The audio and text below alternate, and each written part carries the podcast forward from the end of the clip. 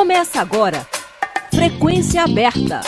A UFG, Goiás, o Brasil e o mundo, na sua sintonia universitária.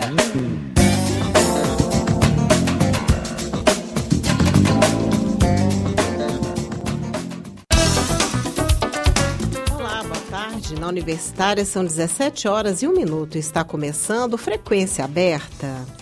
Eu sou Silvânia Lima e estarei com você até às 17h30 com as principais notícias do dia. Você pode nos ouvir também pela internet, no site da Rádio Universitária, no aplicativo Minha UFG e nas principais plataformas de podcast. Fique conosco. O deputado federal Arthur Maia, do União Brasil, foi eleito hoje presidente da CPI mista das invasões às sedes dos três poderes em 8 de janeiro. A relatoria da CPI ficou com a senadora Elisiane Gama, do PSD. O senador Cid Gomes, do PDT, será o vice-presidente da comissão, que teve a primeira reunião na manhã desta quinta-feira no Senado Federal. O nome de Elisiane Gama foi criticado pela oposição, o senador Marcos Duval, do Podemos, diz que ela não tem imparcialidade por ser amiga do ministro da Justiça, Flávio Dino. Ao fazer o primeiro discurso, Elisiane lembrou que as mulheres não tinham nenhuma vaga no começo da CPI da Covid e hoje ocupam uma relatoria de uma comissão de muita visibilidade. O próximo passo é a relatora ler seu plano de trabalho e indicar quais serão as linhas de investigação a serem seguidas. Ao final da primeira reunião, o presidente da CPI declarou à imprensa que é independente. Arthur Maia acrescentou que a comissão vai investigar se houve tentativa de golpe e, em caso positivo, garantir a punição dos envolvidos. O Senado se prepara para analisar o texto do arcabouço fiscal. A matéria que institui as novas regras fiscais do país, em substituição ao teto de gastos, já foi aprovada na Câmara. Mais informações com a repórter Priscila Mazenotti. Aprovado na Câmara, agora é o Senado que se prepara para analisar o texto do arcabouço fiscal. Previsão de conclusão da votação agora em junho, segundo o presidente da Casa, Rodrigo Pacheco. Nessa quarta-feira, a Câmara finalizou a votação com a rejeição de todos os destaques, entre eles o que pretendia deixar de fora do teto o Fundo Constitucional do Distrito Federal. As novas regras fiscais substituem o teto de gastos. Elas limitam o crescimento da despesa com base na variação da receita dos últimos 12 meses, com maior flexibilidade em momentos de crescimento da economia e menor nos de contração. O texto ainda prevê gatilhos para obrigar o corte e a contenção de gastos no caso de descumprimento da meta, como a proibição de criação de cargos, de auxílios e a realização de concursos públicos. Da Rádio Nacional em Brasília, Priscila Mazenotti. E o governo federal anunciou hoje um pacote de medidas para alavancar a produção de carros populares no Brasil. A ideia é baratear os preços de automóveis zero quilômetros para os consumidores. O anúncio foi feito por Geraldo Alckmin, vice-presidente e ministro do Desenvolvimento, Indústria, Comércio e Serviços. Segundo Alckmin, o governo dará descontos em tributos como o IPI e o PIS, PIS-COFINS. Os descontos podem impactar entre 1,5% e até cerca de 10% do valor final do veículo. A medida será válida apenas para carros abaixo de 120 mil reais e terá tempo limitado, mas o período não foi anunciado. Quanto mais barato o veículo, maior o desconto. E veículos mais eficientes, com menor nível de emissões e consumo, também vão recolher menos PIS com fins. Antes de ser implementada, a iniciativa ainda passará pela análise do ministro da Fazenda, Fernando Haddad. A pasta pediu mais 15 dias para dar um parecer final. E o anúncio agradou a indústria automobilística. O presidente da Anfávia, que é a Associação de Montadoras, Márcio Leite, se mostrou satisfeito com a medida anunciada pelo governo e indicou ser possível que os preços de alguns veículos caiam para menos de 60 mil reais. Hoje, os dois modelos mais baratos do país, o Renault Kwid e o Fiat Mobi custam cerca de 69 mil reais. O ministro de Minas e Energia diz que exploração de petróleo na margem equatorial brasileira pode ficar inviável com exigência de estudo. Decisão do Ibama negou a exploração de petróleo na região. Um dos motivos para a negativa foi a falta de uma avaliação ambiental da área sedimentar. Confira na reportagem de Osama El Gauri. A exploração de petróleo e gás na margem equatorial brasileira pode se tornar inviável caso seja mantida a exigência para realizar o estudo chamado Avaliação Ambiental de Área Sedimentar. É o que afirmou o ministro de Minas e Energia Alexandre Silveira nesta quarta-feira. Para o ministro, não há questão que não possa ser superada na decisão do Ibama que negou a exploração de petróleo na região, com exceção desse estudo da área sedimentar. Então é uma questão para ser superada e é possível ser superada porque no próprio parecer do IBAMA não tem questões intransponíveis só vai se tornar intransponível se se discutir a avaliação ambiental de área sedimentar. Aí vai se tornar intransponível. Um dos motivos para a negativa do IBAMA foi a falta dessa avaliação ambiental de área sedimentar. O estudo, que é obrigatório desde 2012, avalia possíveis impactos socioambientais por causa da exploração de petróleo e gás natural. E deveria ter sido feito pelos próprios Ministérios de Minas e Energia e Meio Ambiente antes da licitação da área de exploração em 2013, e isso não ocorreu. Mas, de acordo com o Ministério de Minas e Energia, um parecer técnico e uma manifestação conjunta das pastas isentava, na época, a apresentação do estudo. Por isso, o secretário de Petróleo, Gás Natural e Biocombustíveis do Ministério disse que tentou articular com o IBAMA o licenciamento para exploração. A avaliação ambiental de área sedimentar, como eu já falei, ela é feita antes de colocar o bloco na licitação. A gente deve fazer? Deve fazer para novos blocos que vão entrar em licitação, mas não pegar e retroagir o cara já comprou aquele bloco há mais de 10 anos e agora ser obrigado a ter que fazer um procedimento que já foi suprido lá atrás por essa manifestação conjunta. O presidente do Ibama, Rodrigo Agostinho, disse que a decisão não foi política, e sim técnica. O que a gente vem alertando é que se essa regra foi colocada em cima da mesa como uma regra para o jogo, para a exploração de petróleos em áreas novas, que essa regra seja respeitada, que é a regra de se fazer avaliação ambiental de área sedimentar. Já a ministra do Meio Ambiente, Marina Silva, que estava numa comissão da Câmara dos Deputados junto com Agostinho, disse que o governo já definiu como vai conduzir a situação sobre a avaliação ambiental. Uma avaliação dessa leva de dois anos, dois anos e meio. E a decisão do governo foi de que nós vamos fazer sim a avaliação ambiental. O que a Petrobras vai fazer, se ela vai recorrer, se ela vai reapresentar, isso é a rotina. O IBAMA é que vai julgar vai julgar. Agora, a decisão do governo é que vai precisar fazer a avaliação ambiental estratégica. Em nota, a Petrobras alega que já foram atendidos todos os pedidos do IBAMA, além dos requisitos previstos na legislação para o procedimento de licenciamento.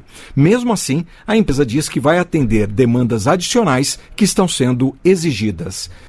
Com a colaboração de Lucas Por Deus Leon, da Rádio Nacional em Brasília, Osama El Gauri. INSS começa a pagar nesta quinta-feira a antecipação da primeira parcela do 13º salário.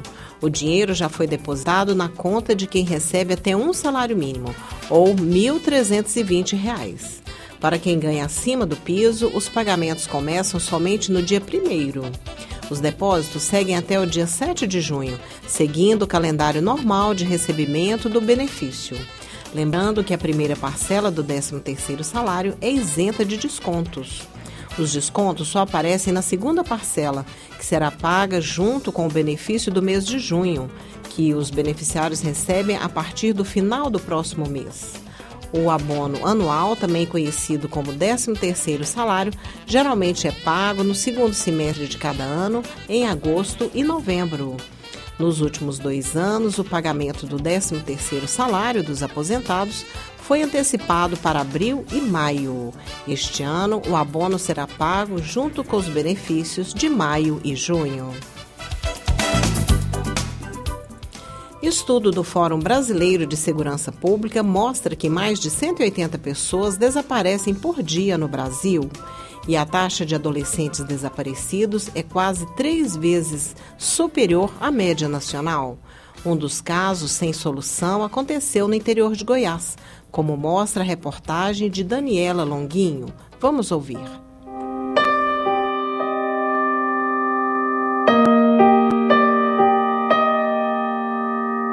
Hoje, para mim, as pessoas falam assim, ah, você acha que hoje, depois de tanto tempo, sim, é minha filha, eu sei que corre na minha veia, eu quero encontrar. Eu quero encontrar pelo menos um pedaço de osso, aonde se passa o DNA e fale, não, aqui, aqui era ela.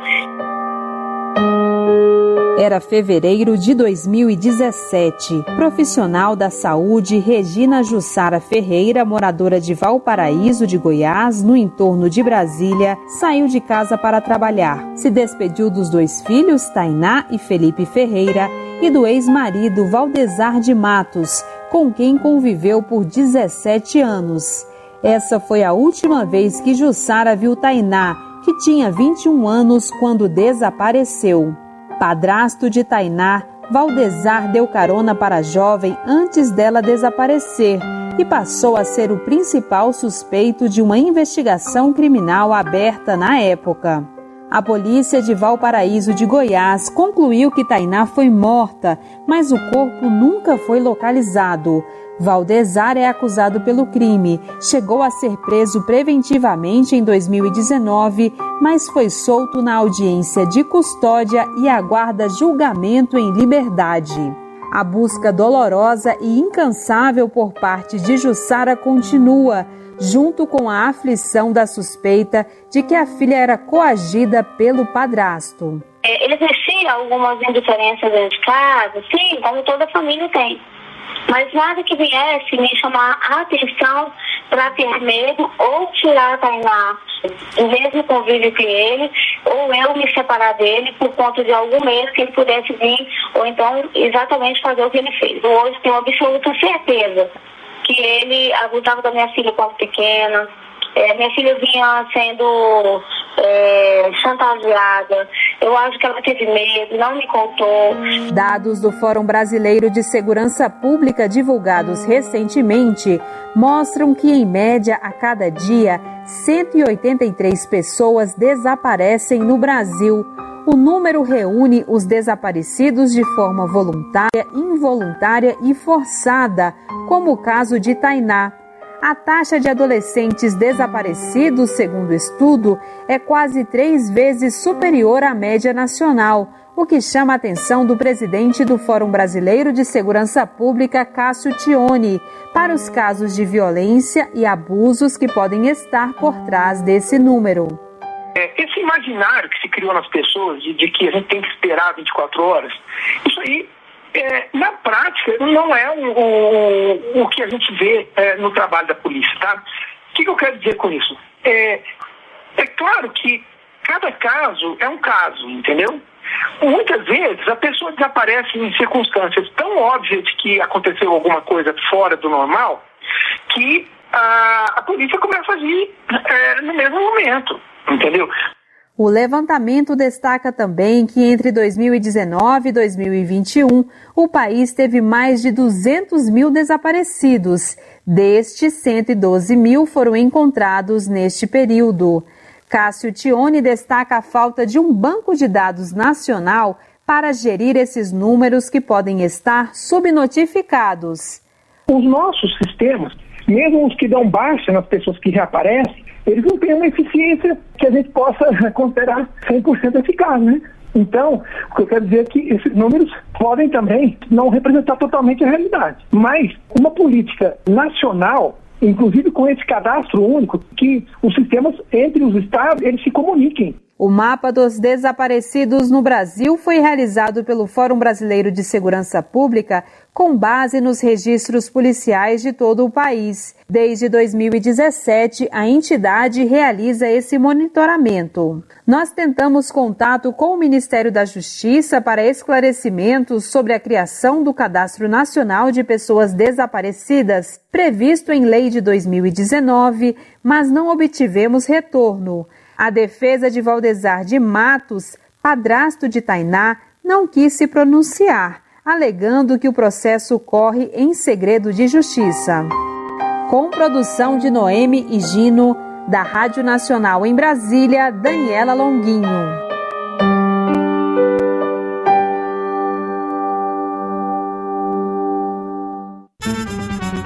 O Frequência Aberta volta já.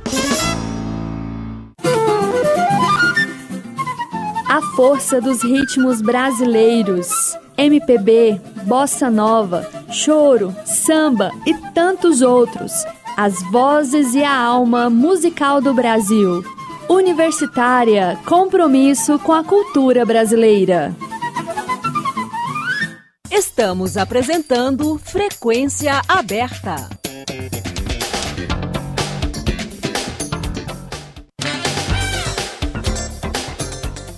Na universitária são 17 horas e 16 minutos. O bullying costuma ser apontado como gerador de violência no ambiente escolar. A escalada de ataques às instituições de ensino de todo o país, que nos últimos dois anos superou o total registrado em duas décadas, nos instiga a buscar mais informações sobre esse tipo de comportamento um escritor goiano, aluno egresso da Faculdade de Direito da Universidade Federal de Goiás, escreveu um livro sobre o assunto. Bullying, o Triângulo da Dor, de Ribeiro Lima, foi lançado recentemente pela editora Scala. O jornalista Rodrigo de Oliveira conversou com o autor. Vamos acompanhar esse bate-papo. O número de ataques criminosos às escolas brasileiras nos últimos dois anos superou o total registrado nos 20 anos anteriores. A escalada da violência nas escolas de todo o país desperta para a necessidade de elevar também as discussões sobre as causas desses ataques. O bullying sempre é apontado como um gerador de violência entre os alunos no ambiente escolar. Por isso, convidamos o aluno egresso do curso de Direito da UFG, Ribeiro Lima, autor do livro livro Bullying, o Triângulo da Dor, lançado pela editora Scala. Ele é graduado ainda em História pela Católica de Goiás e pós-graduado em Psicanálise pela Universidade do Norte do Paraná. Olá, Ribeiro, tudo bem? Opa, tudo bem, Rodrigo? Como é que você está? Eu vou bem, obrigado por nos atender. Ribeiro, a gente pode dizer que o bullying é uma violência, ou ao menos um gerador de violência, e mais, que pode estar associada aos crescentes ataques às instituições de ensino do país? Você já falou tudo. Você falou que os ataques as instituições de ensino nos últimos anos estão crescendo muito. Verificamos dois tipos de ataques diferentes. Um ataque de motivação interna, esse ataque de motivação interna,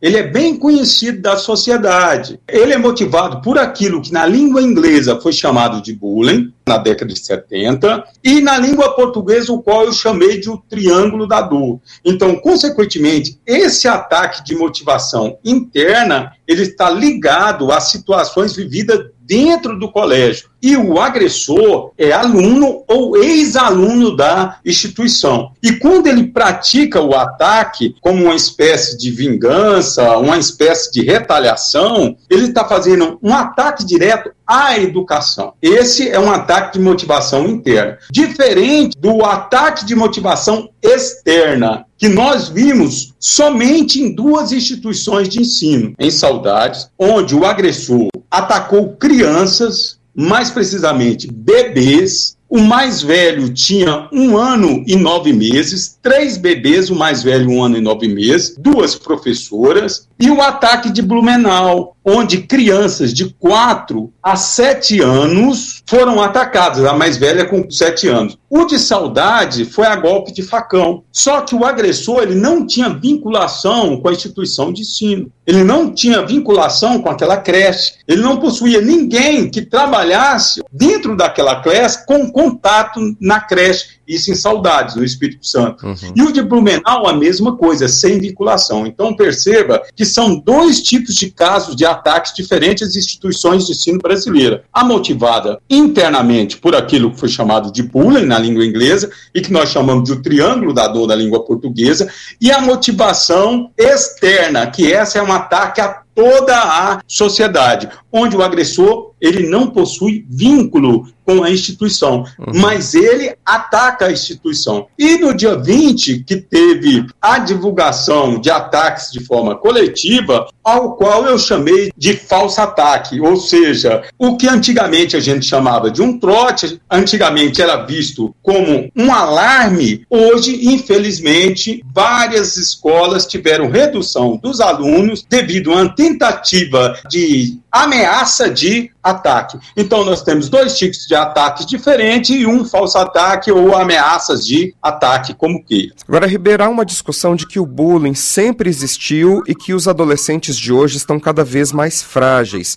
Mas as vítimas de bullying sofriam também com a violência, só que ficavam caladas. Quando é que foi que essa chave foi virada e que violências físicas e psicológicas deixaram de ser toleradas em ambiente escolar? O mundo mudou. Existe um erro de tradição muito forte. Nós, mais velhos, queremos analisar o problema do bullying hoje do século XXI com a mentalidade do século XX. O problema de hoje é diferente do século XX. Não é mais o mesmo problema. O problema mudou, tudo mudou. A pergunta que fica é: será que o jovem de hoje é mais fraco ou o problema ficou mais forte? Vamos entender um pouquinho. No século XX, quantas fotos o indivíduo tirava por ano? Geralmente as fotos eram em casamento, evento, casamento, aniversários, festa de família. Quando tirava foto, demorava entre 15 a 20 dias para revelar. E quando revelava, só tinha a família para julgar. No dia de hoje, quantas fotos o indivíduo tira por dia? Ou melhor, por hora? Ou melhor, por minutos? Quantas fotos um jovem hoje tira por minutos? Uhum. E ele posta nas redes sociais. E quantas pessoas estão para julgar aquela foto? Eu faço um desafio, Rodrigo, para quem está nos escutando. Uma criança de 3 anos, hoje 3 a 4 anos, quando o pai pede para ele se posicionar para uma foto, ele sabe fazer uma pose. E na hora que o pai bate a foto, ele quer ver e ele sabe se a foto ficou boa ou não. Em outras palavras, a geração de hoje, quanto mais cedo, mais cedo, já está entendendo a importância da própria imagem, da autoimagem. Até uma criança de 3, 4 anos sabe a importância de sair bem uma foto. E lembre-se, o bullying é a destruição da imagem. Então, consequentemente, o problema de hoje ele é muito mais intenso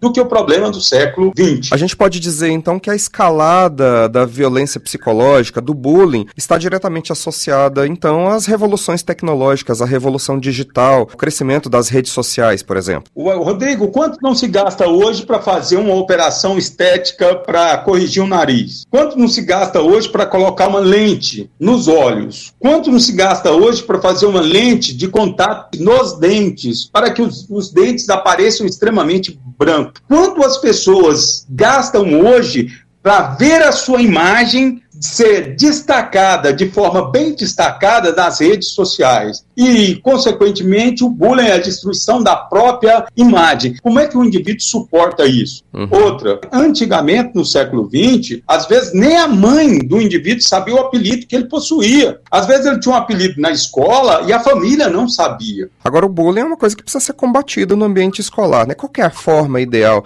E onde é que os profissionais de ensino têm errado nesse combate? Um dos maiores estrategistas militares de todos os tempos, o nome de Sun Tzu, na arte da guerra, no seu livro, na sua obra A Arte da Guerra, ele tem uma frase fantástica. Ele fala assim: conheça teu inimigo, conheça a ti mesmo e sempre será vitorioso. A pergunta que eu faço, Rodrigo, é: será que realmente, de fato, os nossos professores, os nossos alunos, as nossas autoridades sabem realmente, de fato, contra o que está lutando? Quantos livros você acha que os nossos professores já leram sobre o assunto do bullying? Quantos livros você acha que os nossos estudantes já leram sobre o aspecto do bullying? Livros ligados ao bullying. Quantos livros você acha que foram lidos? Como é que a gente combate algo que é considerado o maior problema do século XXI sem conhecer contra o que, que está sendo lutando? A solução, então, para o problema do bullying passaria, então, por conhecimento, que os professores pesquisassem mais e estivessem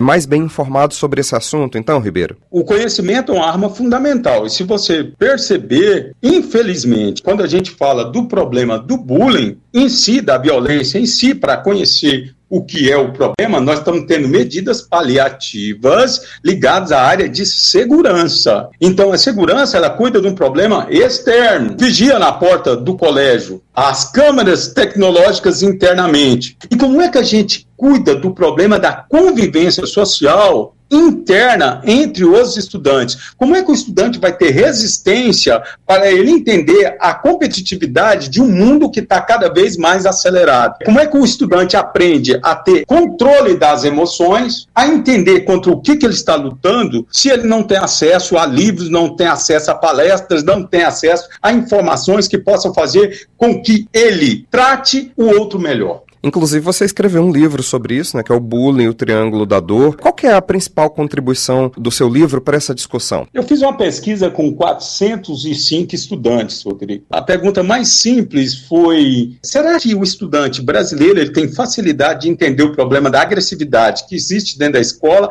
com essa palavra da língua estrangeira, bullying? 405 estudantes pesquisados, do nível fundamental ao nível superior. Rodrigo, 70% deram conta de escrever a palavra. Isso você pode, você que está em casa, você que está nos ouvindo, você que tem essa informação qualificada daqui da rádio universitária. Converse com qualquer pessoa e peça para escrever a palavra bullying. Nós temos dificuldade de escrever a palavra e temos dificuldade de pronunciar. Nós não damos conta de escrever e muito menos de pronunciar. E esse conceito da década de 70, ele interliga o agressor e vítima com esse termo. O agressor e vítima. Aí eu fiz a segunda pergunta. Então, por que a vítima, quando reage, ele ataca todos? Não faz sentido. Se o indivíduo tem um problema com um agressor e vítima, por que ele ataca os outros. E nas pesquisas, a resposta é: ele ataca os outros porque ele se sente agredido por todos os outros. Ele se sente agredido por quem agrediu, por quem observou a agressão e tinha um dever social de evitar a agressão, e por não evitar a agressão, potencializou a agressão e, consequentemente, a dor dele foi maior. Então, esse problema na língua portuguesa, o conceito da língua portuguesa, nosso, Rodrigo, nosso, é daqui do estado de Goiás. Interliga três pontos. Quem agride, quem observa, quem é agredido. A figura geométrica que interliga três pontos é um triângulo, e esse triângulo causa dor física e dor psicológica. Como o problema do bullying tem um erro cultural muito grande, ou seja, no Brasil, culturalmente o bullying é visto como uma brincadeira, no máximo como uma brincadeira de mau gosto, como a gente associou a palavra dor ao conceito, dor em brincadeira não combina. Então tem uma chance da gente diminuir a aceitação cultural. Então, o que foi chamado na língua inglesa por nome bullying, na língua portuguesa, o goiano, o escritor goiano, chamou de o triângulo da dor. Então eu faço um convite para a sociedade goiana e brasileira também debater esse tema da violência escolar com o conceito da língua portuguesa que interliga quem agride, quem observa, quem é agredido, produzindo dor física e dor psicológica. O triângulo da dor. Agora, onde é que a gente pode comprar o seu livro? Ele está disponível em livrarias físicas, em lojas online? Onde é que a gente acha? Tanto em livrarias físicas, é, as melhores livrarias, quanto online, você consegue em alguns distribuidores adquirir. Também através do Instagram, o meu Instagram, o escritor Ribeiro Lima, tudo junto. Tá certo, eu conversei com o escritor Ribeiro Lima, autor do livro Bullying, O Triângulo da Dor, e também aluno egresso do curso de Direito da UFG. Obrigado por falar aos ouvintes da Rádio Universitária da UFG e sucesso para você com o livro. Eu que agradeço, Rodrigo, a sensibilidade educacional, a sensibilidade social, a UFG faz toda a diferença aqui no estado de Goiás, no Brasil e na América Latina como um todo. Obrigado, Ribeiro. Rodrigo de Oliveira para a Rádio Universitária. Na Universitária são 17 horas e 29 minutos. O Frequência Aberta fica por aqui. A produção é do Departamento de Jornalismo, hoje uma edição especial de Rodrigo de Oliveira, com apoio da equipe técnica da Rádio Universitária, em especial Murilo Cavalcante. A todos uma boa tarde e muito obrigada pela audiência.